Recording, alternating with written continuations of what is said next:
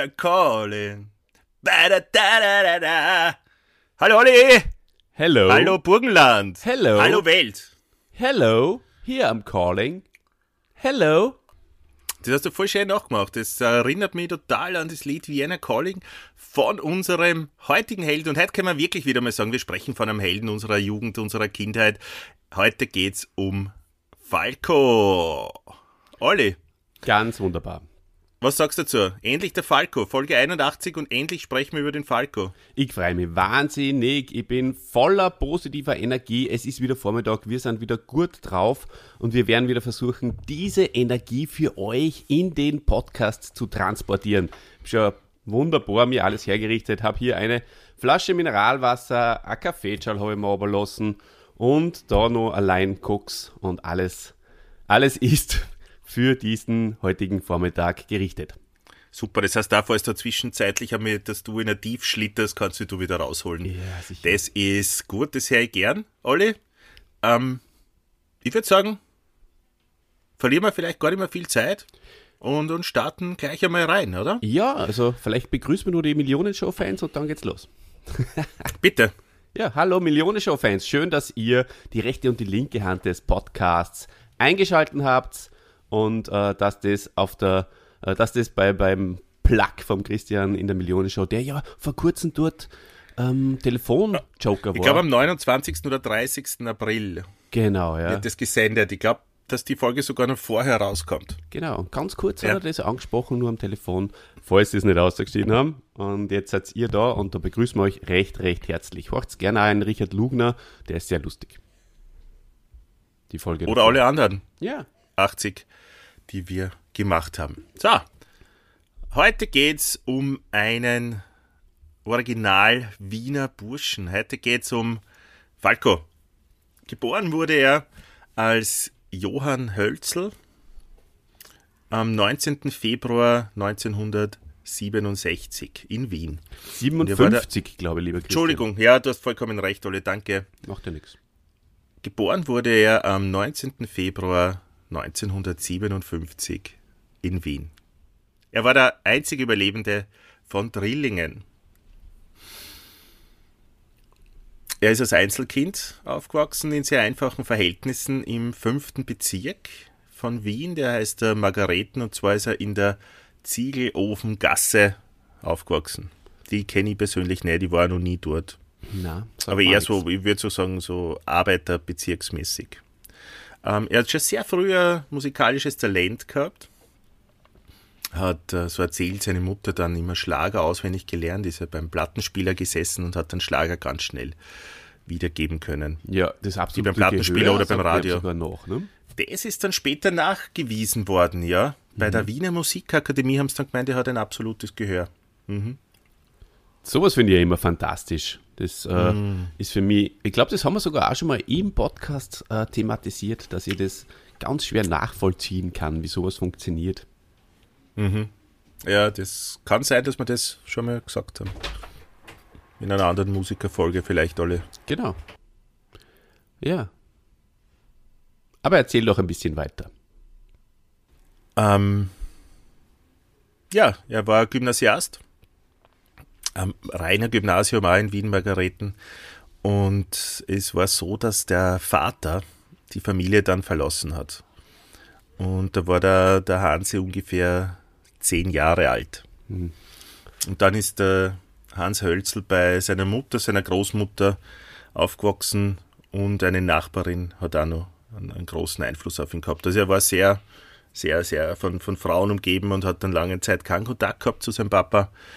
Erst später dann immer wieder, aber hat es ja immer wieder Streitereien gegeben oder Streitereien, beziehungsweise der Vater ähm, klassischer Arbeiter, der, der wollte einfach das, oder Handwerker, der wollte einfach, dass der dass sein Sohn auch einen, einen Beruf erlernt und nicht sowas macht wie Musiker, was in seinen Augen, also in den Augen des Vaters, keine richtige Arbeit war. Hat Ja, kein Verständnis dafür gehabt, gell? genau. Richtig. das hat er kein Verständnis. Ah.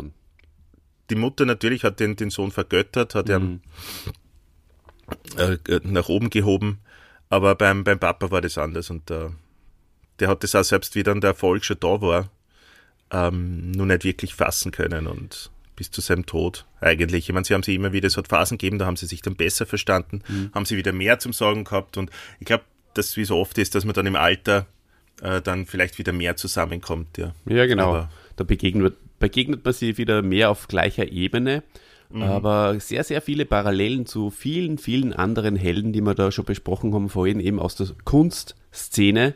Erstens dieses Wegbrechen eines Familienmitgliedes, meistens ist es der Vater oder es war schon einfach ein schwieriges Verhältnis auch zur Mutter und ähm, dass sie das dann durchs ganze Leben gezogen hat. Das ist schon sehr interessant, äh, so retrospektiv gesehen. Ähm, passt gut auf, liebe Leute, auf das Verhältnis zu euren Eltern, weil äh, es ist nicht mehr leicht zu kitten, wenn da mal was äh, durcheinander kommt. Und äh, auch beim Richard Lugner, der war es doch auch so, dass der mit zehn Jahren äh, dann quasi seinen Vater nicht mehr gesehen hat, weil der ja in den Krieg musste. Mhm. Und auch da die, die innige Beziehung zur Mutter. Genau so wie beim Hans Hölzel, bei dem man das ja natürlich äh, auch weiß und das ist ja sehr öffentlich auch gemacht worden. Mhm. Mhm. Ich habe gerade einen Schluck guten Tees genommen, mhm. einen grünen Tee trinke nämlich gerade. Mhm, er, er war nicht allzu lange in der Schule, also das hat ihm nicht wirklich Spaß gemacht, in der Schule zu sein. Er hat dann 1973 die Schule verlassen, hat vorher schon irrsinnig oft gestangelt, also geschwänzt und viele Fehlstunden angesammelt. Hat dann auf Drängen der Mutter eine Lehre zum Bürokaufmann begonnen, hat das natürlich auch wieder abgebrochen und hat dann mit seinen mit Freunden äh, wunderbare Band gegründet. Also die Band, ich, ich kenne sie nicht, aber ich finde zum Beispiel den Namen irrsinnig groß. Ich kann mir vorstellen, dass das an die Band Kraftwerker angelehnt war, aber die Band hat geheißen Umspannwerk. Das finde ich, find ich eigentlich einen genialen Namen, muss ich sagen. Stimmt. Umspannwerk hätte ich mir gerne mal angeschaut. Ja, Kraftwerk, ja, äh, ja absolut richtig. Ja, das sehe ich ganz genauso. Ist sehr, sehr cooler Name. Äh, kann man wirklich vorstellen, dass wir beide da äh, hingegangen wären und äh, mal richtig abgerockt hätten. Vielleicht mit ein paar, mit ein paar Fans von uns zusammen. Ja, ja die das, da auf die Schultern nehmen und geht dahin. ähm, aber Kraftwerk, weil du es erwähnst, äh, ich weiß nicht, ob ich da schon was vorwegnehme, aber äh, soweit ich mich ähm, erinnern kann, äh, in, und, und wenn ich in meinem Musik äh, äh, Hirn stöbere, dann ist Kraftwerk äh, gemeinsam mit Falco die einzige deutsche Band, die in Amerika bis zu dem Zeit, oder die einzige deutsche Band, die vor dem Falco, so muss man es glaube ich äh, formulieren, äh, in Amerika einen Hit gelandet hat, oder? Ja, allerdings muss ich da gleich einhaken. Also mhm. Falco ist keine Band und Falco ist auch kein Deutscher. Mhm. Deutschsprachig. Ich glaube, was du sagen wolltest, deutschsprachig. Gell? Mhm, da hast du recht. Und ja, die, die haben einen Hit gehabt, aber keinen Nummer 1 Hit. Also keinen deutschsprachigen Nummer 1 Hit. Mhm. Ich glaube, das, das ist sogar bis heute einzigartig. Mhm. Und es, es waren ja einige seiner, seiner Lieder in den amerikanischen Charts. Judge. Ja, Judge Charts. Brad zum Beispiel. es waren einige, ja. Mhm. Ähm, Anna hat es halt ganz bis nach oben geschafft. Yes. Also, also hat es einen Zeitraum vor ein paar Jahren gegeben, da waren Falco-Sachen in Amerika durchaus bekannt. Nicht nur im Indie-Bereich. Mhm. Ja, da kommen wir dann nicht später noch genauer drauf. Mhm. Ja, aber zurück zur Band. Äh, Falco hat Bass gespielt. Mhm. Das wissen vielleicht auch viele Zuhörer noch nicht, die ihn eher vielleicht nur so als Sänger in Erinnerung haben oder als Performer. Ursprünglich war Falco Musiker, Bassist. Mm. In, in so Dokus, die ich mir angeschaut habe, sprechen viele davon, dass er ein sehr guter Bassist war. Er selbst hat immer gemeint, na ja, es geht so. Ja. Mhm. Er hat sich dann schon immer gerne äh, Hilfe dann äh, geholt, später dann von, von wirklichen, wirklich guten Musikern. Es, es hat gereicht für viele Sachen, aber als wirklich guten Musiker hat sich der Falco oder der Hans Hölzel nie empfunden. Mhm. Ja, ist vielleicht auch noch wichtig zu sagen. Ja, er war ja nicht der, der Komponistentyp. Ähm, seine, seine Lieder haben ja meistens andere, oder immer, glaube ich, sogar andere geschrieben. Er nicht, war, nicht immer. Nein. Nicht immer, okay. Mhm. Ähm, aber die Texte hat immer er geschrieben. Mhm. Mhm. Ja, ist es so. Ja, darauf war er sehr, sehr, sehr bedacht und auch sehr, sehr stolz. Ja, da ist er mit, mit, dem Bass in seinem Musikzimmer gesessen, so du, du, du, du, du, und hat Texte dazu äh, sich ausgedacht, wahrscheinlich gejammt mit, mit, meinem, mit seinem Bass. Da einmal Mäuschen sein, ja. das wäre was. Na gut, ähm, gehen wir mal nur ein bisschen die, die Biografie durch, bevor wir da in die Details äh, eindringen. Er hat dann den Öster in Österreich das Bundesheer gemacht und hat sich danach ins Wiener Musikkonservatorium eingeschrieben, wo er dann zum Beispiel auch den, den Bernhard Rabitsch getroffen hat, der, der dort äh, Trompete studiert hat und alle den Bernhard Rabitsch, ich weiß nicht, ob es dir bewusst ist, aber den kennst du sehr, sehr, sehr, sehr, sehr gut. Wirklich? Der Thomas Rabitsch hat, äh, der aber der Bernhard vor allem, ähm, der hat äh, den, den Hölzel Hans dann kennengelernt am Konservatorium als er dem Studienbetrieb eher ablehnend gegenüberstehenden Studenten und der hat dann auch bald einmal abgebrochen. Aber die, das, das war eine Freundschaft oder eine Partnerschaft, die bis zum Ende äh, Bestand hatte, weil beide Rabitsch-Spuren immer beim Falco in der Band auch gespielt haben, bei Live-Auftritten, auch bei den Großen auf der Donauinsel, da kommen wir dann mhm. später noch dazu. Aber den Bernhard Rabitsch, Olli, ich kann nur so viel verraten, der spielt auch in einer Band, die du, du hast einmal zu mir gesagt, das ist die Band, die du am öftersten in deinem Leben gesehen hast, live. Echt? Christoph welche Band? Na, denk da, welche ist er einer von den zwei vielleicht? das geht sich nicht ganz vom Alter aus, aber weißt du vielleicht, wen ich meine? Oder welche Band ich meine? Wir haben sie oft gemeinsam sogar gesehen. Ähm, Garish. Das geht ja nicht aus. Habe ich noch nie mit dir gesehen. ähm, ja, lass mal, gib mir nur fünf Sekunden, damit es nicht, äh, diese Stille im Podcast ist ja immer nicht so optimal.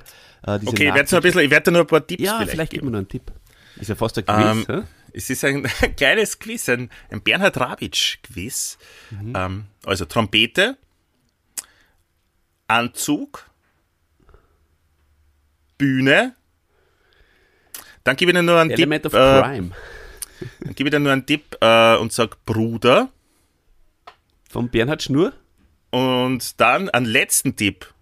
Gebe ich da auch noch, der allerdings ein Insider ist, den viele Hörerinnen und Hörer nicht verstehen, aber der geht so, Achtung.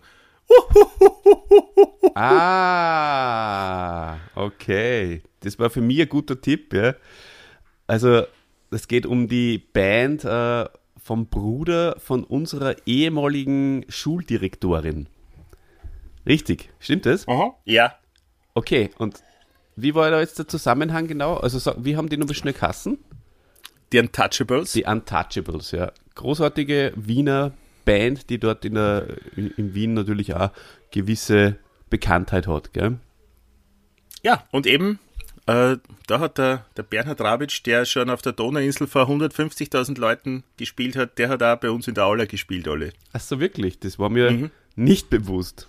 Ja, Witzig. darum sage ich das. Mhm. Aber ist cool, oder? Ist sehr cool. Sehr cool. Und, und der kommt jetzt da in die ganzen äh, Doro-Dokus, die es da über den Falco gibt. Mhm. Ähm, hat er immer wieder einen relativ großen Redeanteil. Aha. Also ja, ziemlich coole Sache eigentlich. Wenn das damals schon. Äh, Mehrwert, lieber Christian. Danke für, die, für diese Ja, Info. bitte, bitte. Mhm. Ähm, ich habe damals, ich habe äh, zwar gewusst, dass wir die Band ständig oder sehr oft gesehen haben, da die Untouchables, habe ich gewusst, dass das ein, ein Rabitsch-Bub ist, nur war, ich habe immer geglaubt, das sind drei. Okay. Und dass der derjenige ist, der nicht beim Falco gespielt hat, weil die anderen beiden so. haben beim Falco gespielt und ich habe mir immer gedacht, das ist der, der nicht beim Falco, der halt bei den Untouchables oder irgendwo anders spielt. Da war der eh eigentlich ein äh, äh, Spitzenmusiker. Aber. Das, wenn du gewusst so, hm? da, da hat man einige, einige äh, Interviews schon gemacht, ja. mir, mir, hat der letzte Tipp sehr taugt. ja, aber der hat es aufgelöst, Grüße oder? an der Stelle. Großartige, großartige Person, unsere Chefin. Also der Tipp hat es dann letztlich aufgelöst. ja, aber gut. Er hat, äh, Falco hat das, äh, oder damals noch nicht Falco, damals nur Hans Hölzl, ähm, hat dann das Studium abgebrochen und hat sich so auf die Suche gemacht nach, nach Bands. Ähm, er hat dann bei, das steht jetzt so nicht im Skript, aber dann nur zum Beispiel bei der uh, Hallucination Company gleich einmal gespielt. Da haut er nur was um, ähm, aus, zusätzliche Facts, die er mir gar nicht ins Skript schreibt. Ich glaube, das kommt später unten dann. Mhm. Ähm, das Privatleben von Falco warum das jetzt da im Skript steht, kann ich so nicht sagen, aber ich werde es jetzt trotzdem einmal vortragen, ähm, ist oft im, im Blickpunkt der Medien gestanden. Ja. Und äh, zum Beispiel auch die, die, die Schwangerschaft von seiner damaligen Freundin, späteren Frau, äh, die, die, die Geburt der gemeinsamen Tochter. Also er hat damals nur geglaubt, das ist die gemeinsame Tochter. Mm, yeah. Das. Ähm, das ist auch, das hat er dann auch in späteren Interviews gesagt, das hätte er, es ist damals einfach für, das war 1986, mhm. jetzt machen wir einen großen Sprung. 1986 ähm, ist halt sehr viel für ihn zusammengekommen. Er hat den Welthit gehabt. Er hat viele Konzerte gespielt. Er hat ein Kind gekriegt und sehr viele Termine einfach durch den Welthit da schon.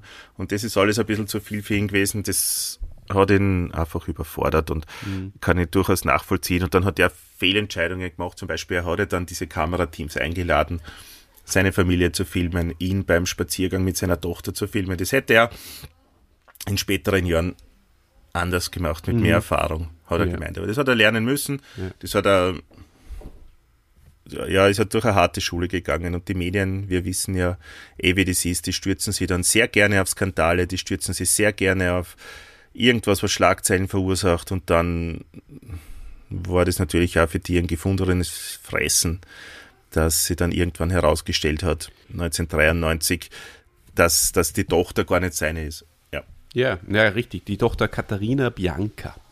Genau. Mhm. So ist es. Er hat, äh, ja, er hat äh, 1988 dann in Las Vegas geheiratet, ähm, hat nur ungefähr ein Jahr gehalten. Diese Ehe, Vaterschaftstest hat dann ergeben, dass er nicht der, der, der Vater, Vater, ist. der leibliche, es hat ihn sehr verletzt. Und es hat dann auch, wenn man den Aussagen seiner, seiner Freunde äh, glauben kann, dann nicht mehr viel Kontakt zu, zu Katharina Bianca danach gegeben die er doch ja jahrelang als, als Tochter behandelt hat. Mhm. Das war, glaube ich, nicht so einfach für ihn. Mit Sicherheit nicht, ne? Mhm. Und da machen wir nochmal einen großen Sprung, oder? Ähm, um die Biografie dann sozusagen abzuschließen, mhm. bevor wir uns dann auf seine Musik stürzen. Okay. Äh, ja, Drogenpro Drogenprobleme sind immer wieder thematisiert worden. Er ist dann auch gegen Ende seines Lebens, also so um 95 herum, in die Dominikanische Republik gezogen, fix. Also er hat dann eigentlich aus Wien weg, er hat immer die Wohnung in der Schottenfeldgasse gehabt, aber hat dann auch, äh, einen, einen Landsitz äh, in, in Gas am Kamp gehabt und die, die, die kalten Wintermonate hat er dann in der Dominikanischen Republik verbracht. Mhm. Ja, hat immer wieder wechselnde Freundinnen gehabt. Dass er Probleme gehabt hat mit Drogen, das ist äh, definitiv der Fall. Und wie weit und wie tiefgreifend die waren, das äh, ist eh wurscht, weil letztendlich äh, ist er, kann man da, kann man schon sagen, daran gestorben, denn, äh, denn bei seinem Autounfall in der Dominikanischen Republik, äh, wo er dann auch verstorben ist, da hat er durchaus einen hohen äh, Alkoholwert im Blut gehabt und auch äh, Drogensand nachgewiesen worden. Also es ist ihm dann zum Verhängnis geworden. Auch da, lieber Olli, scheiden sich natürlich die Geister. Naja, ja. aber der ähm, Das wird, wird manchmal so dargestellt und manchmal, manchmal anders. Aber der Bluttest hat, äh, ja. Aber die Frage ist, ob, ob er dadurch wirklich äh, nicht mehr fahrtüchtig war. Ja. Oder ob das hoch genug war, meine ich. Achso, ja, na gut, es, es, es gibt natürlich Dass auch. Dass er so im Delirium, also rein vom Alkoholwert kann man sich sagen, also er war nicht so alkoholisiert, dass er wirklich absolut nichts mehr mitkriegt hätte. Hm. Glaube ich. glaube, er hat 1,5 Promille gehabt, habe ich irgendwo gelesen. Und das ist Achso, okay. Ist das hoch? Ja, ist hoch. Ja, das ist schon sehr hoch. Mhm. Und ähm, das Problem ist ja auch, dass wenn man sowieso psychisch vielleicht labil ist, dann noch, noch dazu mit Alkohol und Drogen äh, sich berauscht und dann ins Auto steigt und äh, vielleicht sowieso irgendwie äh, wieder mal alles zu viel geworden ist, ja, da kann natürlich auch sein, dass er sie absichtlich in den Tod gestürzt hat. Nein, nein, nein, nein, nein. Das, das bezweifle ich absolut. Also ja? das, ist, das ergibt überhaupt keinen Sinn, weil, weil da, da sprechen viele Indizien dafür, dass das dass er einfach voller Datendrang war. Mhm. Also es ist da zum Beispiel das letzte Album, das ja dann erst nach seinem Tod dann veröffentlicht wurde. Mhm. Da ist es, das war schon fast fertig, da ist es dann um die, um die Reihenfolge der Lieder gegangen, die noch nicht ganz äh, klar war, in welcher Reihenfolge die Lieder dann auf die Platten kommen. Er hat äh, seinen Gitarristen zum Beispiel am Tag davor angerufen und hat gemeint, ja, da, das Ticket liegt am Flughafen, komm her, wir spielen neue Gitarrenspuren ein. Und da passt alles zusammen und der, der, der Ronny hat ja äh, gesagt in einem Interview, das hätte er nie gemacht, solange die Mama nur am Leben ist. Weil seine Mama war, das hätte er ihr niemals angetan. Mhm, okay. Ja, das sind natürlich alles Mutmaßungen ich das jetzt, jetzt im Nachhinein. geschlossen, weil ja dieses äh, Fotomodell, dieses kanadische Fotomodell, äh, mit der er da zusammen war, diese Beziehung ist ja da auch kurz vorher wieder auseinandergegangen. Ja, aber das war auch wieder sowas, dass das ungefähr zweimal im Jahr passiert ist, mhm. dass Falkos Beziehungen auseinandergehen. Und, und da geht der Ronny Säuniger sehr hart mit, die, mit dem Dollezahl und Rossacher äh, ins Gericht, die in den Dokus das immer wieder so dargestellt haben mit, ah, Falco zerbricht und Falco ist zerbrochen an irgendeiner Beziehung. Ähm, ich glaube, er glaubt nie, dass es so war. Und, und da hat es ja innerhalb dieser unter Anführungszeichen Freunde oder echten Freunde, Geschäftspartnern, was auch immer, dann eigentlich bis jetzt gibt es da äh, Streitereien und, und Diskrepanzen, weil zum Beispiel das Säunig gesagt, wie wenn, wenn der Dollitz halt wirklich ein Freund von Falco gewesen wäre, was er sich ja immer dargestellt hat, ja, ähm, dann würdest du deinem Freund das nicht antun, dass dem da jetzt unter anderem nur, dass vielleicht mehr also mehr Quote dann zusammenkriegst, dass du ihm eventuell erst unterstellst, dass er da Selbstmord begangen haben soll. Mhm. Wenn das ein Freund von dir ist, dann machst du das ja nicht weil da dürfte es erst vor ein paar Jahren eine neue Doku rauskommen sein, wo er wieder irgendein, der tolle Zahl, wieder irgendeinen Typen herholt, an, an, an Freund für aus der Dominikanischen Republik, der dann nur sagt, ja, er hat Falcos Leiche noch gesehen und irgendwie nur so Aufmerksamkeit haschend da war. Das ist das, was der Ronny Säunig sagt. Natürlich sagen viele andere, reden wieder schlecht über den Säunig. Mhm. Ja, dass der Säunig nur äh, Strizis und Prostituierte ins Leben von Falco gebracht hat. Ja, da wird der Ball, wird sich da so hin und her geworfen. Fakt Vielleicht liegt ist, die, die Wahrheit irgendwo in der Mitte. Fakt ist auf jeden Fall, äh, Falco ist Money und sein Name äh, bringt Geld. Und die einen werden das ein bisschen mehr ausnutzen und die anderen weniger. Also, ja. Ja. Es war zum Schluss übrigens dann auch wieder weg, ne? das Geld. Seins, ja. Also so viel, so viel war da gar nicht mehr über. Na, aber ich meine jetzt die anderen. Ja, es ist bis heute so, mhm. dass du einfach mit Falco Geld verdienen kannst und mit seinem Namen. Und äh, das machen die Leute natürlich auch. Ist eh logisch, genauso wie mit dem Elvis oder sonst was. Ja. Mhm. Fakt ist auch, dass er keine 40 geworden ist. Und Fakt ist auch. Doch. Ah, er ist okay. äh, 40 geworden. Dann äh, richtig, er hat die Geburtstagsfeier nur, äh, nur gehabt in der Dominikanischen Republik. Richtig und äh, kurz nach seinem 40. Geburtstag. Ah, zu der Geburtstagsfeier, da hat er auch äh, Leute eingeladen, 20 Freunde. Mhm.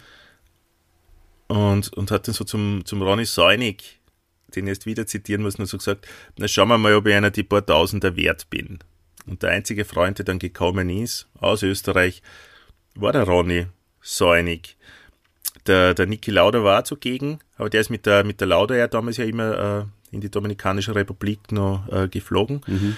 Und der, ich glaube, der heißt, wie heißt der Retzer, dieser Regisseur? Den kenne ich nicht. So ein Klopzer, der österreichische. Mhm. Der war auch dort. Mhm. Ähm, der, der war dort aus dem Grund, weil er Klinik unter Palmen, glaube ich, gedreht hat. Egal. Da haben sie in mm. Falco seinen Geburtstag nur mitgenommen, sozusagen. Genau. Ja. Also ja, war ein rauschendes Fest. Er hat dann auch beim Fest äh, Faxe vorgelesen war eher so traurige, äh, er hat vom, vom Zielk ein Fax zum Beispiel vorgelesen. Okay. Von irgendeinem Landeshauptmann von Bröll wahrscheinlich aus, aus Niederösterreich ein Fax vorgelesen. Vor ein paar andere Prominente noch. Und dann hat er gesagt, vor, versammelter, vor versammeltem Publikum, ja, die habe ich zum 30er bekommen. Ach so. Hm. Mhm. Okay. Und ein Blatt, so sagt die Legende, hat er dann hervorgeholt. Also ein Fax hat er dann nur mehr zum, zum äh, 40er bekommen und zwar von irgendeiner, ich glaube von einer, ja, von irgendeiner Wirtin im Waldviertel, die dann die gemeint hat, ja, da alles Gute und wenn du wieder da bist, dann kriegst, was halt einmal irgendwas Knödel oder sowas gratis aufs Haus. Äh, das war das Einzige, was er dann zum 40er bekommen hat, ja. Ja, zum, zum 50er hätte er wieder mehr gekriegt, weil erstens hätte es dann schon SMSs gegeben mhm. und äh, zweitens war er ja dann, nachdem Out of the Dark nochmal so die Charts gestürmt hat, ja wieder mehr in aller Munde als ja. davor. Wobei, es ist ja da auch schon wieder bergauf gegangen. Also ein paar mehr Faxes hätte er, hätte er sich schon verdient, finde ich. Ähm, finde ja. Von, von, seinen Trittbrettfahrern. Du, eins wollte ich mhm. nur sagen, und das ist eigentlich auch der perfekte Übergang, der Dolle Schal, gell? Das, das ist ja auch ein Skispringer gewesen. Es gibt einen Skispringer, der heißt Dolle Schal und äh, das ist der perfekte Übergang zu Falkos Namen, denn der hat sich nach dem DDR-Skispringer Falco Weißflog benannt. Und das ist natürlich ganz interessant. Der Falco Weißflog war eigentlich kein besonders ähm, erfolgreicher Skispringer, aber er ist aufgefallen dadurch, dass er irrsinnig weit springen hat Kinder. Was ist prinzipiell das nicht gut beim Skispringen? ich habe gedacht, darum geht's. ja, das ist prinzipiell jetzt schon schlecht. Ja. Vielleicht ist er voll schier gesprungen und hat so Noten so schlecht immer gekriegt oder immer nur kachern oder ist er ständig gestürzt. Immer 20 Meter weiter als die anderen, aber halt voll schier gesprungen. Das, ja. das stimmt. Das Interessante ist, es hat sich in den, in den Platzierungen kaum äh, irgendwie wiedergespiegelt, dass er so weit gesprungen ist. Oder er hat halt einfach war ein typischer Aufwindspringer wahrscheinlich, der Falco Weißflug. Wenn er mal ein Lüfterl von unten erwischt hat, weißt du, dann ist er abgegangen wie ein Blatt Papier und bis in die Gruben gesegelt. Und äh, das hat ihn dann schon zur Legende gemacht und äh, das hat natürlich viele Seher von damals äh, beeindruckt, aber die Tatsache ist, dass er äh, im Weltcup nicht viel gerissen hat und eine einzige Sternstunde hat er gehabt äh, bei, der, bei einer Weltmeisterschaft da hat er sich, glaube ich, einmal eine Medaille geholt. Aber sonst. Also ja, er ist, er ist dem, Falco, dem Falco auf jeden Fall mal in einem Hotelzimmer, da war er auf Tournee, in einem äh, Hotelzimmer aufgefallen und bei, bei der Vier-Schanzen-Tournee war das. Mhm. Also irgendwann ist er mal zumindest aufgefallen bei der Vier-Schanzen-Tournee. zumindest unserem Falken. Genau, so ist es. Ja, ja. Also das, das war damals nur zu Zeiten, ja, äh, das war übrigens zu Zeiten, wo, wo Falco nur bei der Hallucination Company, das war so eine Gruppe, die sich rund um den Wickel Adam gegründet hat, äh, gespielt hat und zwar Bass gespielt hat, mh, sehr gut Bass gespielt hat und das war eine sehr experimentelle Partie, also sehr, äh, Falco hat immer gesagt, 68 Spätlese. Jeder mhm. wollte sie verwirklichen, mh, ja, hört sich einmal ein paar Sachen an. Es ist schwer zu beschreiben, aber es passt in die 70er Jahre auf jeden Fall eine. Für Wien, er hat gesagt, vor der Hallucination Company hat es in Wien eigentlich überhaupt nichts gegeben und die am Anfang auch im, im 22. Bezirk irgendwo auftreten müssen. Ja. Mhm. Das überhaupt eine Location bekommen haben. Dann ist es eh schon ein bisschen dahingegangen. Aber es war, also die paar Ausschnitte, die ich da gehört habe in den Dokus, also sehr interessantes, mehr so Musiktheater, Performance, ja, das irrsinnig viel Leute auf der Bühne, geschminkt, äh, erinnert an, weiß nicht, vielleicht. Musical. Na, nackte Oberkörper, Glitzer, ja, ganz was Spezielles. Viele, viele Menschen, er hat auf jeden Fall Bass gespielt. Mhm. Ähm, Aber Tradi Wabal war ja auch sehr speziell. Die waren ja auch so, haben ja so mhm. Experimente gemacht auf der Bühne, oder? Ja, nur ein bisschen äh, lockerer. Da, die, da hat der Falco dann auch singen dürfen. Mhm. Und grauslicher, genau.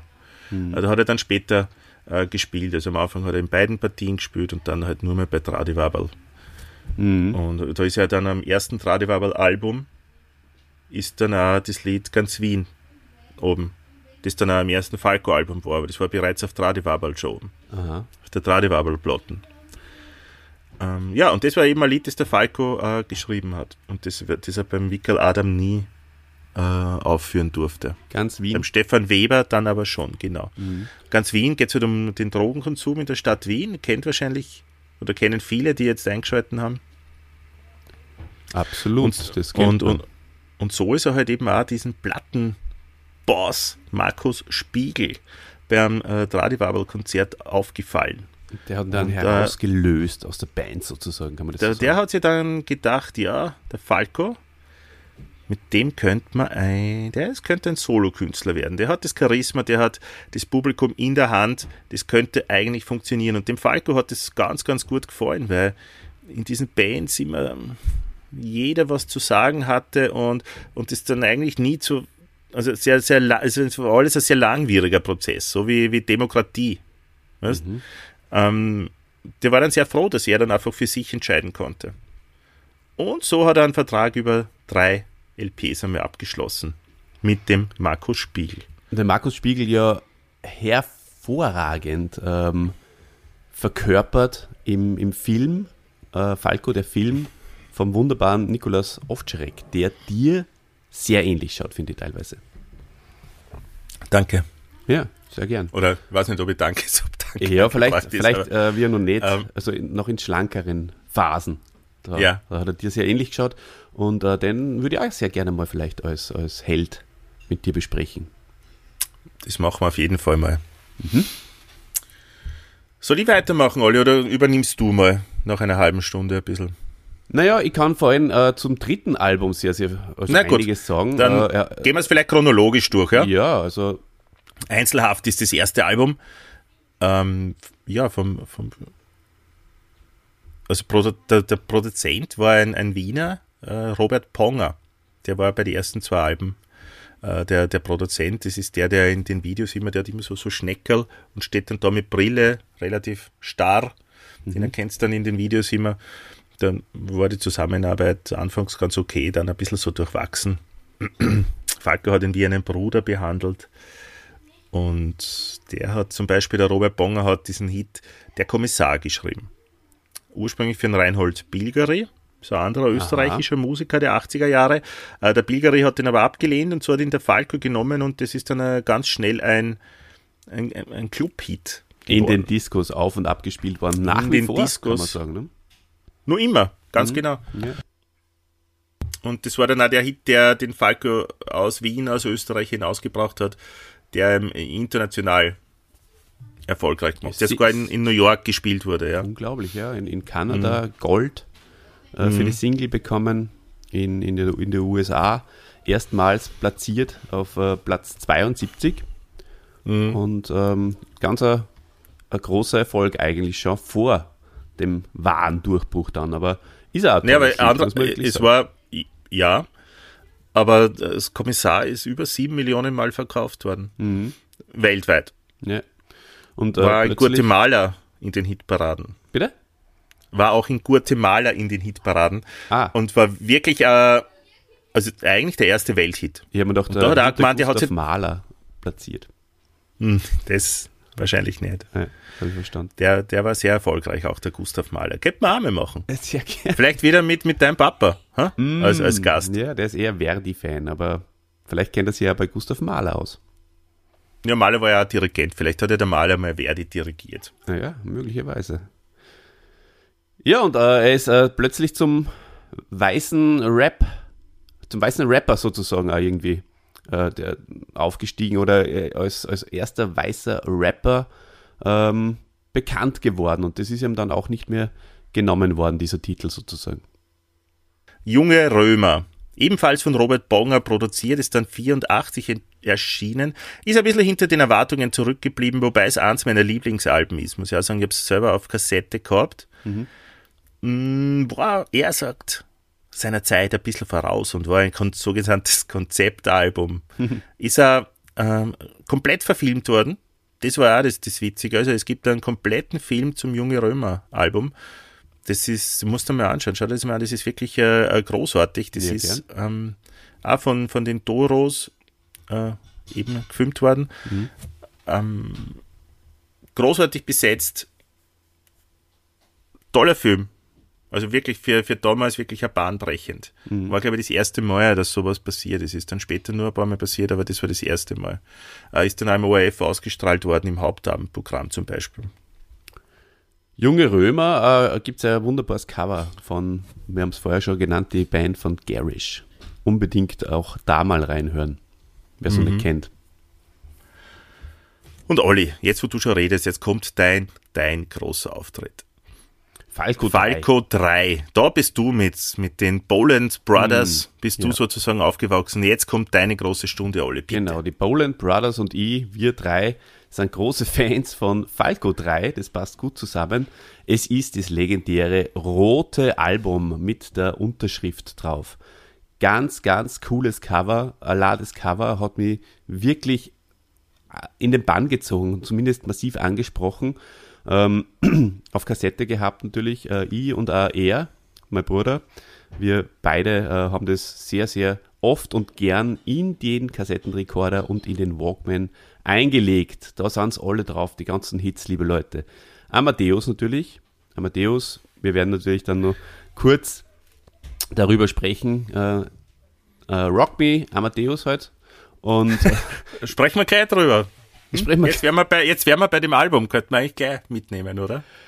Ja, okay, passt. Äh, Rock Me Amadeus Nummer 1 in Amerika ähm, schießt den Falco natürlich in, die, in den Pop Olymp hinein.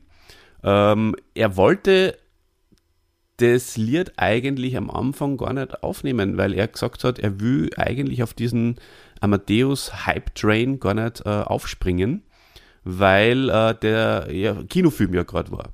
Also der wunderbare, sehr, sehr tolle Kinofilm, ähm, den ihr wahrscheinlich alle gesehen habt. Und man erkennt ja auch die Parallelen, äh, die Perücken sind sehr, sehr ähnlich. Äh, dieses Überdrehte, was ja auch im Kinofilm da sehr äh, auf die Spitze getrieben wird, das, äh, ja, das sieht man bei ihm im Video auch sehr, sehr gut. Und ähm, ja, eben auch Video nochmal eigenes Thema, natürlich ein fantastisches Video dazu produziert worden und äh, als Gesamtpaket unschlagbar. Rock Me Amadeus. ja, ungefähr so wie bei dir gerade im Hintergrund. so ungefähr ist es. Ja. Und ja, er, er, war kein großer Fan, aber natürlich, ähm, Gott sei Dank, hat er es dann aufgenommen. Genauso wie bei Gene, bei Gene ist es nämlich so, dass er das auch ursprünglich nicht aufnehmen wollte, denn er wollte keine Ballade auf seinem Album haben und er wollte überhaupt nichts mit Balladen zum tun haben. Das war nicht seine Welt. Äh, Genie, gut, ist jetzt wahrscheinlich äh, eine Rockballade und äh, natürlich sein zweiter bahnbrechender Erfolg. Ähm, sehr kontroverses Lied. Es geht um einen Mörder und Vergewaltiger und ähm, ist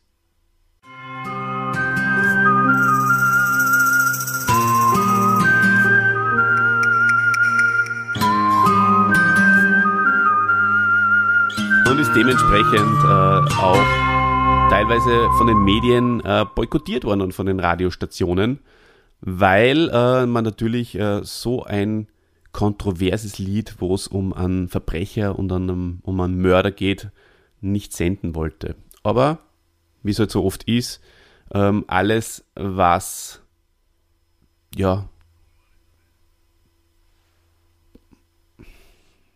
alles, was die Gesellschaft äh, provoziert, möchte ich fast sagen, ähm, wird dann auch ein Erfolg, meistens, und das war in dem Fall auch so. Ähm, äh, es sind. Ja, das sind so Sachen, gell, Olli? Mhm. Da, das, so war das mit Schiene.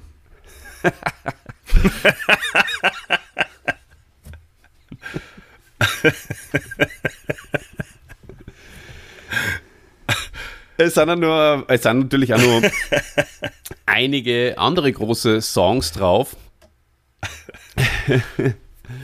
die ähm, mir aber jetzt gar nicht mehr einfallen. Amerika zum Beispiel. Hast du Amerika erwähnt? Na, natürlich nicht. Es sind natürlich auch, mir persönlich vor. Aber, aber es, es, es, sind ja nicht nur Gene und uh, Rock Me Amadeus uh, auf diesem roten Album oben, sondern auch zum Beispiel America. das ist ja super. Spitzentext. Wenn ihr mal glaubt, wie man euch vermissen kann. Ja, ganz uh, genau. Uh, uh, uh. Ja. It's all over now, Baby Blue ist doch auch oben, oder? Ist auch oben, das ist ein, ein, ein Dings, ein Bob Dylan Cover, glaube ich, oder? Also da hat auch er den Text nicht geschrieben. Das möchte ich da an der Stelle auch hinzufügen. Ja, Das war das Album 3. Ähm, und dann hat er leider an, an seine ganz große Folge äh, nimmer in der Form anschließen können. Das vierte Album, Christian, heißt Emotional. Aber da auch da sind natürlich äh, ganz coole Songs oben. Emotional, yes. Ja, um, ähm, emotional. Das ist also ein bisschen ein ruhigerer Song, gell? bisschen ein ruhigerer Song. Ähm, es war auch äh, The Sound of Music oben. Mhm. Äh, ein Lied, das ich als Single gehabt hat und das ist mein Volltag zum Beispiel. Das sind meine Lieblings-Falco-Nummern, Lieder. Mhm. Äh, Coming Home, Genie Part 2. Super, ja. Ist oben das ein Jahr danach. Das war wichtig dann für die Presse, für die Leute, dass er das auch gesagt hat, dass Genie Part 2 rauskommt und es hat er dann auch später noch einen dritten Teil gegeben. Mhm. Ähm, ja, Emotional. Genau. Ähm, das, das Album war so mittelmäßig erfolgreich. Äh, nach dem Erscheinen ist er auf Welttournee gegangen, die ihn über Österreich, Deutschland, Schweiz auch nach Japan führte. Aber da hat er das große Heimweh gekriegt.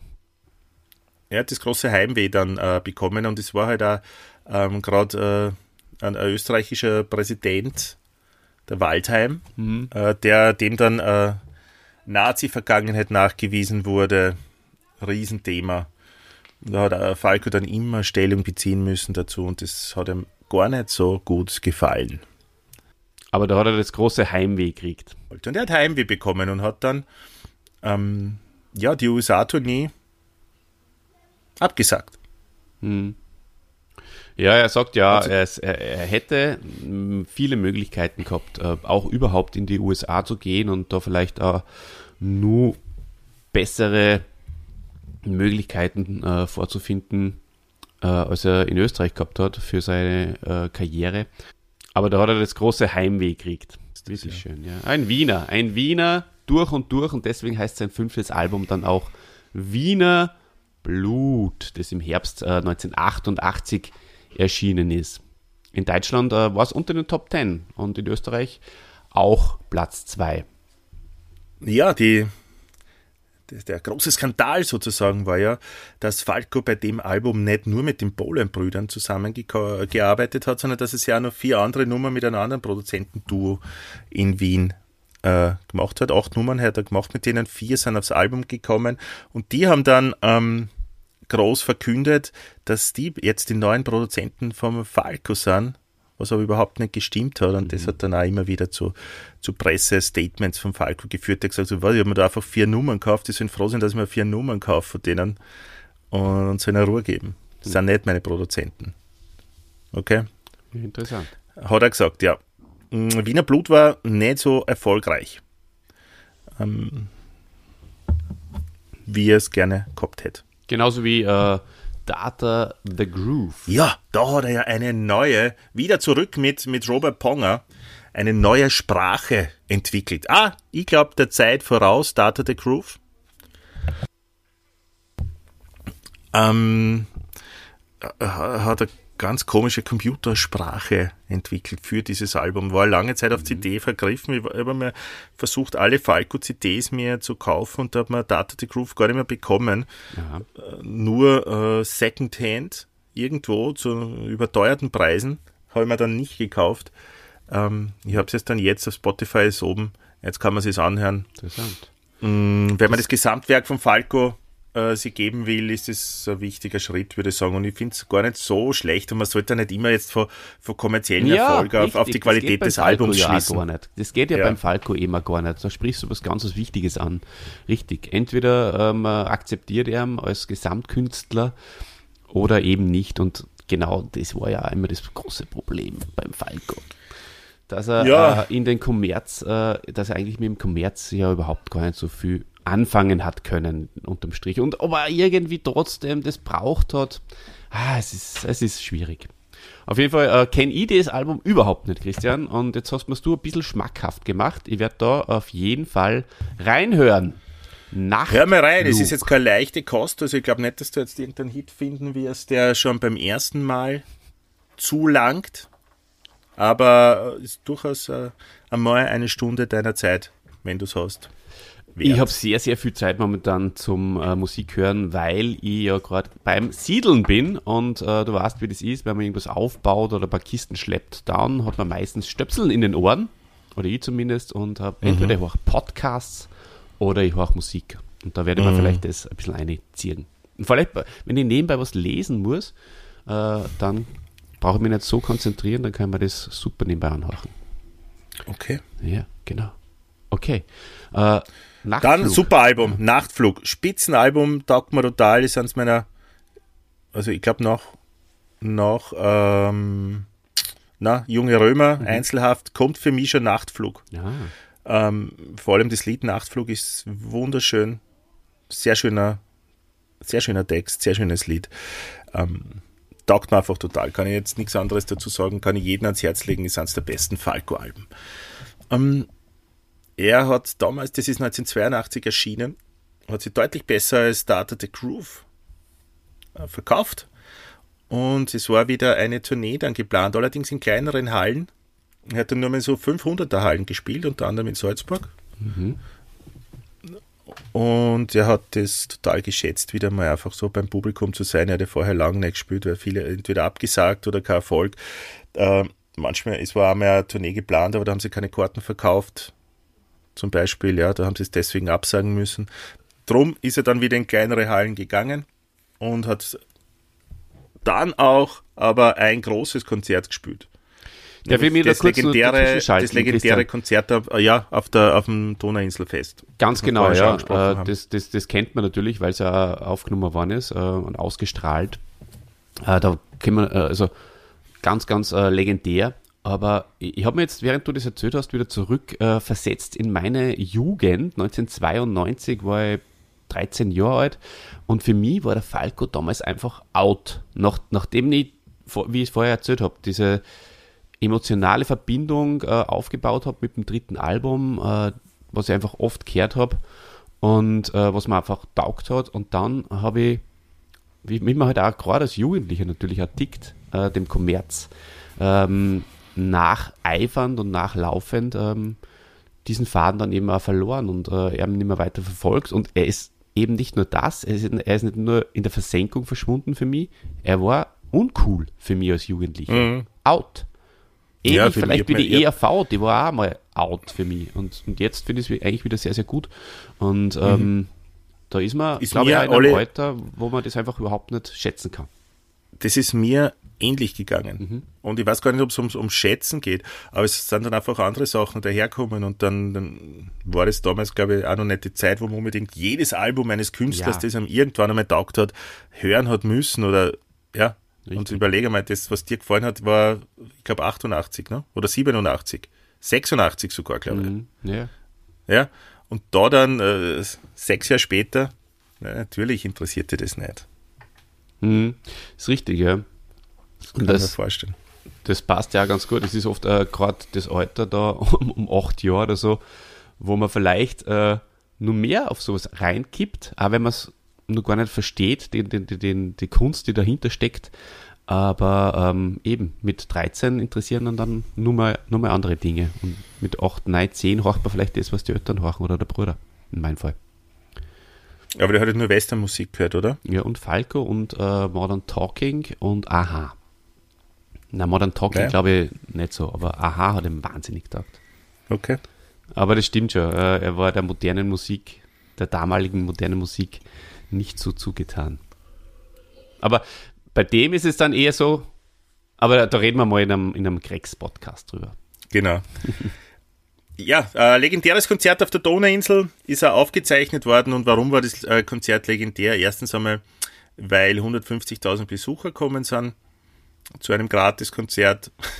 Und zweitens einmal, weil es geregnet hat und richtig geregnet hat und, und gestürmt und geblitzt hat. Es hat ein Blitz in die Bühne eingeschlagen, die Anlage ist nicht mehr gegangen. Es hat so geregnet, dass die meisten Musiker Angst gehabt haben, überhaupt nur irgendwas Elektronisches anzugreifen, weil sie Angst gehabt haben vor einem Schlag, der sie umbringt. Mhm. Die Leute sind allerdings nicht gegangen. Äh, die sind mit Regenschirmen da stehen geblieben. Das hat ihnen dann den, den Musikern auf der Bühne und vor allem auch dem Falco so taugt, dass sie weitergespielt haben, bis wirklich dann nimmer gegangen ist. Und dann war es lange Zeit so, dass die auf der Bühne das nur mit den Monitorboxen funktioniert haben. Das heißt, die Musiker haben sich gehört, Die Leute haben aber nichts gehört. Sind aber trotzdem da geblieben. Und bei Helden von heute, so erzählen die Rabbitspurm, da gibt's ja diese, sind übrigens auch eins meiner Lieblingsfalco-Lieder, äh, da gibt's ja das, äh, diese Textzeile, jetzt im Pfiff und dann pfeift wer. Jetzt im Pfiff. Hurra! Ja? Mhm. Und wie dieser Pfiff war, ist die Anlage wieder angesprungen und, und plötzlich haben die 150.000 Leute, die dazugehört haben, wieder was gehört und haben bei dem Hurra einfach voll zum Schreien Geil. angefangen und waren ja, voll happy. Gänsehaut, wenn ich es jetzt erzähle. Ja. Also wirklich Spitzenmoment, das muss super gewesen sein auf der Bühne, weil die auf der Bühne haben ja nicht gewusst, dass die Anlage nicht mehr geht. die haben sich ja selbst gehört, die haben ja gespielt, das Publikum war ruhig und auf einmal fangen die vorher zu wow, schreien. Also es muss wirklich ein sehr, sehr cooler Moment gewesen sein. Geil. Ja. Für die. Das habe ich nicht gewusst, das ist cool, ne? Mm. Ja, und auch diese Aussage, oder? Wie er sie ausstellt, die Hände auseinander gibt wie Jesus und dann sagt, ist es noch mein Wien? ja, der ja, super in Szene setzt. Ja, legendäres Konzert, wirklich. Ich habe es ein paar Mal schon gesehen, ist immer wieder schön. Hm. Ja, Olli. Ähm, dann hat es einen Stilwechsel aber gegeben, gell? Genau. 1995 äh, hat er dann die Single Mutter, der Mann mit dem Koks ist da veröffentlicht. Das ist eine Techno-Version äh, von einem alten Berliner Gassenhauer aus den 20er Jahren. Und ähm, der hat er ja, ziemlich äh, überraschend dann wieder in die Charts gespült. Ähm, da, oh, damals äh, unter dem Pseudonym T-Ma. Das war ja total in. Dieses äh, auf Buchstaben reduzierte ähm, Wortspielchen. Und da gibt es okay, ganz viele ja. solche. Es Ach so, eigentlich ist es ja immer nur ein bisschen in. Ja? Gute Nacht zum Beispiel mit einem Achter hinten dran oder so. Ja. Oder und, nice mit einem N und einem Eis. Mm, oh, das kenne ich noch gar Das ist ja ganz was Tolles. Das werde ich ja aufnehmen in, in mein Schreibrepertoire. Aber du musst das Eis, also das Emoji vom Eis. Ja, ja, ja, ich verstehe schon. Mhm.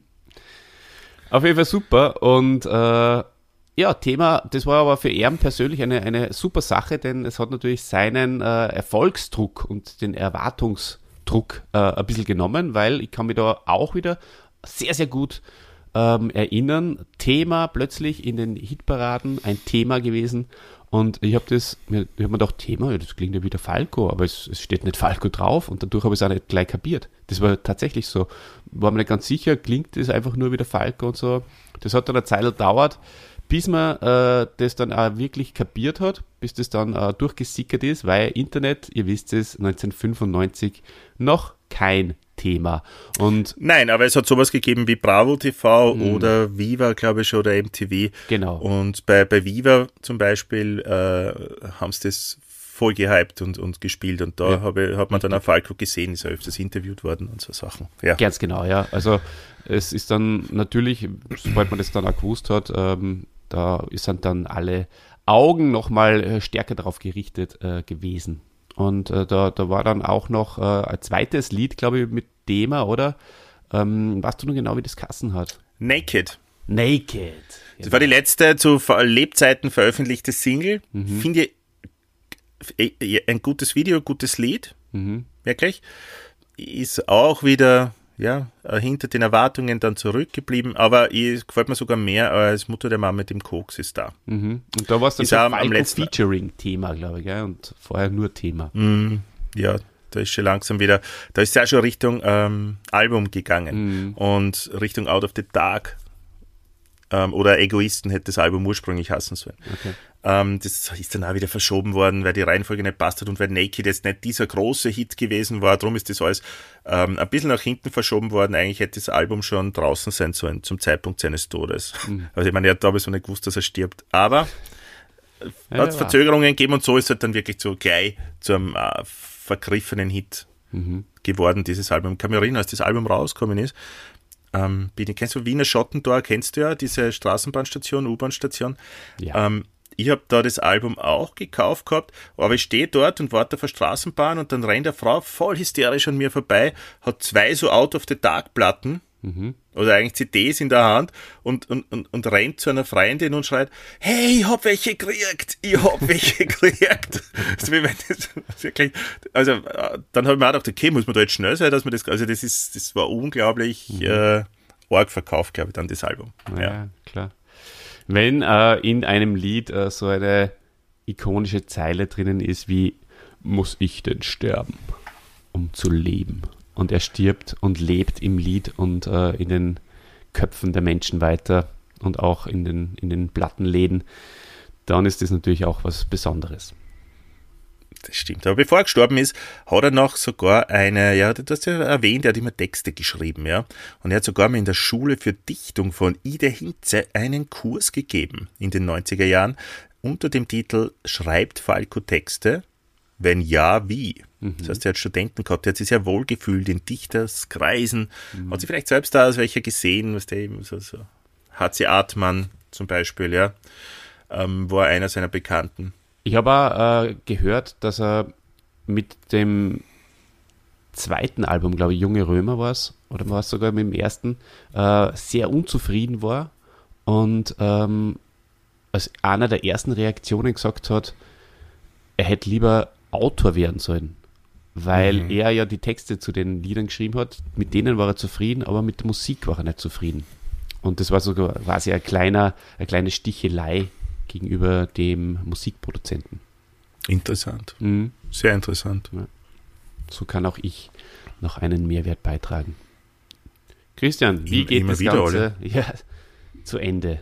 Wie geht der Podcast zu Ende? Wie geht sein Leben zu Ende? Wie sein Leben zu Ende geht, haben wir eigentlich eh schon gesagt. Ja, es dauert noch ein bisschen. Ähm, der Podcast, das, das dauert noch ein bisschen, lieber Olli. Ähm, ja, okay, wir haben eigentlich schon erzählt, wie er, wie er verstorben ist beim Autounfall. Ähm, eben, eben. Dann ist aber sein Leichnam, Olli, und das bitte gib mir die Zeit nur, dass ich das ausführen kann. Unbedingt. Äh, sein Leichnam ist dann vom Niki Lauda nach Wien geflogen worden, was auch, finde ich, sehr schön ist, dass er Freund die dann noch die letzten paar Kilometer begleitet. Absolut.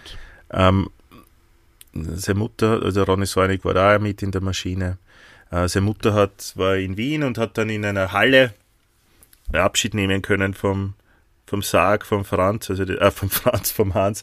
Äh, das war dann äh, äh eigentlich ein Hubschrauber, äh, ein, ein, ein, ein, eine Garage, wo äh, diese Schneeräummobile gestanden sind. Da haben sie den Sarg halt dann eingestellt und dort die Mama dann Abschied nehmen können, mhm. ganz persönlich.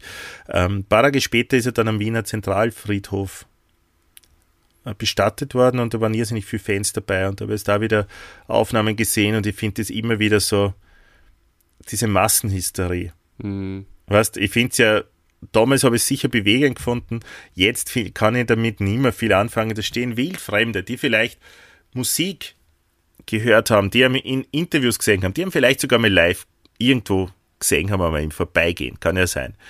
Da stehen Tausende von Menschen und weinen, hm. halten sie gegenseitig fest.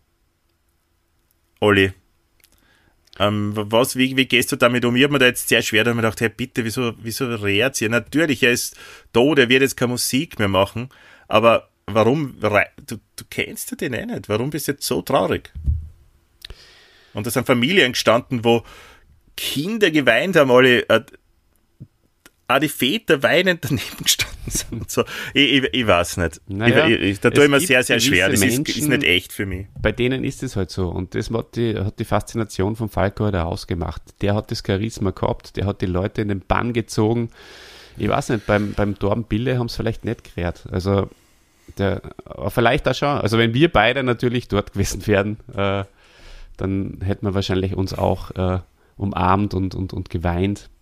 Aber ja, ich verstehe es nicht. Äh, ich, ich, ich glaube nicht, dass nur weil er so ein Charisma gehabt hat, äh, seine Plotten haben es vorher nicht gekauft und äh, ja, haben ihn immer wieder kritisiert und ja, immer genau, die Skandale, ja. darauf haben sie es irgendwie aufgegeilt. Ja, aber wenn und, du so weit dann, dann warst wie der Falco und, und dann schaffst du das nur kurz vor seinem Tod und dann stirbst, ja, das ist ja das. Das ist, da bist du einfach dann ultimativ ultimativ gut oder ultima, äh, ultimative Legende und dann rennen die Leute. Vielleicht. Okay, ja. ja. Und wenn ich glaube, dass sie, ich glaube, sie ist, noch ihn benannt, das ist ja auch schon. Ja. ja. Ich glaube, sie, sie, sie rennen, weil alle rundherum auch rennen und dann glauben sie, müssen auch rennen und sind ganz betroffen. Das glaube ich. In Wahrheit waren das unterstelle ich denen jetzt einfach, die waren dort, weil es schaulustig waren, weil sie schauen wollten, welche Prominenz da vorbeirennt, wie die Mutter reinschaut, ja, das, was ihnen am Dorf beim Begräbnis im Kleinen passiert, ist da im Großen passiert. Mhm. Aber sich dann hinzustellen und zu weinen, ja, als Erwachsener finde ich wirklich nicht angebracht. Aber gut, soll so sein. Ähm, es ist, er hat ein, ein, ein Grab, ein, äh, ein Ehrengrab bekommen, das ist extra gewidmet worden. Ist nicht da, wo die ganzen anderen Ehrengräber sind, ist ein bisschen versetzt. Die war schon ein, zwei Mal dort. Mir gefällt es nicht besonders, dir. Ich war noch nie dort. Aber, aber du kennst es, wie der Grabstein ausschaut. Ja, ja. Mhm. habe jetzt keine großartige Meinung dazu. Ja. Sein Sarg wurde auf jeden Fall von den Mitgliedern der Wiener Motorradgang mhm. Outsider Austria, die ja schon im, im Rock Matthäus Video gespielt haben, mhm. äh, getragen. Ja, und ist halt nur immer, das, das Grab ist nur immer eine Pilgerstätte. Muss wieder mal hinschauen. Gerne Seine mit Eltern mir. sind mittlerweile auch verstorben. Ja, hm? ja, Fanausflug zum Falco-Grab, das machen wir. Und zum Morrison-Grab, beide. Und sind zwei Fanausflüge für mich. Ja, wird an einem Tag eng, aber ja. Wird, naja, wenn ich dann Pilot bin, geht's eigentlich, ne? Fliegen wir mit der Falco äh, nach Paris und äh, übrigens äh, ein, ein, ein spezielle, eine spezielle Information für unseren, für unseren Wufi, es war Boeing 737-800. Oh, jetzt geht das Herz vom, vom Wufi auf. Ja, Kannst uns du ja. vielleicht einmal im Expertentag ein bisschen mehr zu, diesen, zu dieser Maschine sagen, lieber. Ja, das, lieber das wäre schön. Mhm. Das wäre schön. Mir ja, glaubst du, dass der Wufi, fliegt er mit zwei Turbinen oder darf der mit vier Turbinen fliegen? Oder ist das egal? Ich glaube, das ist es, äh, was man an der Stelle noch als, äh, als ähm, Cliffhanger offen lassen können. Mhm. Also, wenn ihr wissen wollt, ob der Wufi mit zwei oder vier Turbinen fliegt, dann schaut es aber beim nächsten Mal wieder ein, wenn es wieder Wenn's, heißt. genau. Die rechte und die linke Hand des Podcast. Podcast. Olli, es war mir wie immer ein Vergnügen, mit dir zu podden. Mhm. Äh, ich hätte nur einiges zu sagen, aber wir wollen ja keine Zweiteile mehr machen, sonst wird der Dieter ungemütlich. Äh, vielleicht greift ein Falco trotzdem irgendwann wieder mal in irgendeiner Sendung. Also vielleicht bringe ich da ein paar Infos noch ähm, einfach in andere Sendungen unter, ohne dass das der Dieter wirklich merkt. Ja? das ist ein guter Plan. Ja, in einer ja. schalldichten Kabine bitte, wenn es irgendwie geht. Okay, so, aber jetzt auch von mir alles Gute. Erstens mit dir, Olli, mhm. euch Hörern. Wir hören uns dann in, ja, eh schon zwei Wochen wieder. Ja, manche sagen zwei Wochen, manche sagen 14 Tage. Auf alle Fälle gibt es uns wieder. Das ist wie das Amen. Im, Im Gebet. Tschüssi. Tschüssi.